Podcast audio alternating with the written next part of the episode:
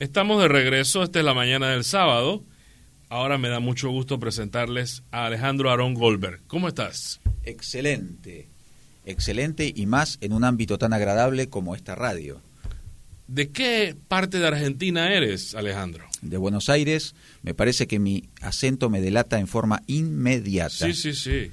La ciudad de la furia, dice Gustavo Cerati, Buenos Aires, ¿no? Es una ciudad furiosa, ciertamente, porque los eh, porteños tienen formas bastante... ¿Quiénes son los porteños? Los, los habitantes de la ciudad de Buenos Aires. Ah, les dicen porteños. Les dicen porteños por el puerto. Mm. Es decir, la ciudad de Buenos Aires es un puerto. ¿Y por qué Gustavo Cerati escribe esta canción, La ciudad de la furia? ¿Qué es lo furioso en, en Buenos Aires o en los porteños? Lo furioso es la forma en que los porteños dirimen sus controversias. Es decir, aquí, por ejemplo, en Panamá, eh, la forma dialéctica es apacible, la gente puede conversar y establecer cuáles son sus diferencias de una manera eh, pacífica. Los argentinos son más bien descend muchos descendientes de italianos, son extrovertidos, muy histriónicos. ¿Qué significa histriónico? Que actúan como si fueran actores de teatro. Un histrión es un actor. Hablan mucho, no solo con las palabras, sino con lo que hacen con las manos y el cuerpo. Claro, y, y, es como si estuvieran en un escenario representando una obra, es un espectáculo observar a un porteño expresarse. Estás aquí porque nuestro contenido y nuestro enfoque es principalmente de negocios, comercios, y yo le tengo mucho cariño a los emprendedores, los considero como unos superhéroes que, uh -huh. se, emprendan, que se enfrentan a las dificultades y las vencen.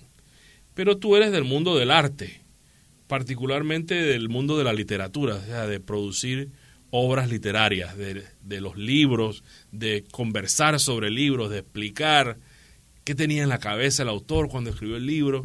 Todo eso, Alejandro. Me parece que una perspectiva interesante para tus oyentes es explicarles eh, por qué razón el Escondite de la Cultura, que es la entidad que se ha lanzado al ofrecimiento de este servicio, lo ha hecho, ¿no? ¿Qué se llama qué es el Escondite de la Cultura? El Escondite de la Cultura es una persona ideal, una persona de existencia ideal, cuyo objeto social es la difusión y explicación de los clásicos de la literatura y la filosofía universal. ¿Por qué un hombre de negocios o mujer de negocios o un emprendedor o un comerciante o un economista o la gente que nos escucha, que les gusta estos temas, tendría que ponerle atención a lo que tú haces? ¿Cómo conectas la literatura con los negocios? De la siguiente manera, puede haber eh, personas que estén interesadas en eh, conocer a los clásicos universales de literatura y de filosofía por un afán de crecimiento personal y de placer, porque hay ciertos deleites que son intelectuales. Y puede haber otras personas que busquen en este tipo de servicio un apoyo instrumental para fines de tipo académico, este, jurídico, político o hasta económico, por el, la sencilla razón de que mejorar, eh, tener una, unos procesos eh, lógicos, eh, impecables, claros y expresarlos de una manera fidedigna y persuasiva, sin duda redunda en beneficios de otro orden. Entonces, quiero verificar si te estoy entendiendo. Y tal vez los que te escuchan en todo el país si te entienden también. Dicen que no se puede hablar bien ni escribir bien sin comenzar por leer. Así que eso aplica para todo. Un hombre de negocios, un comerciante, un vendedor, un economista, un banquero, un emprendedor. Para escribir y hablar bien tiene que comenzar por leer. Por supuesto, y leer a ciertos escritores que son paradigmáticos. ¿Qué significa paradigma? Que sirven como un ejemplo a seguir. Si usted, por ejemplo, lee los grandes talentos que, cuyo, cuyo, eh, cuya inventiva ha sido pública y notoria en la historia de la humanidad, entonces puede aprender cosas interesantes de ellos. Así que no es solo para hablar bonito, es para saber pensar. Para saber pensar, lógicamente, vale, por vale. supuesto. Aarón, perdón, Sí. Alejandro Aarón. Sí.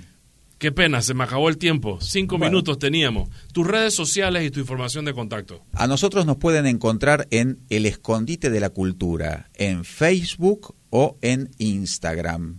Estamos en los dos eh, lugares. Y además tenemos un WhatsApp que es el más 507 6675 3520. Comunicarse con quien administra este emprendimiento que es Hilda Esquivel.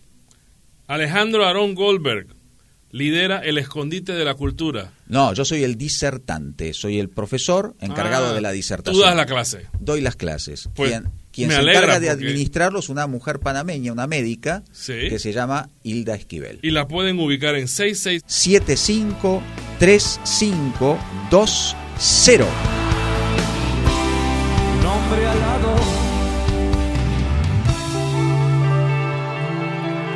prefiere esta noche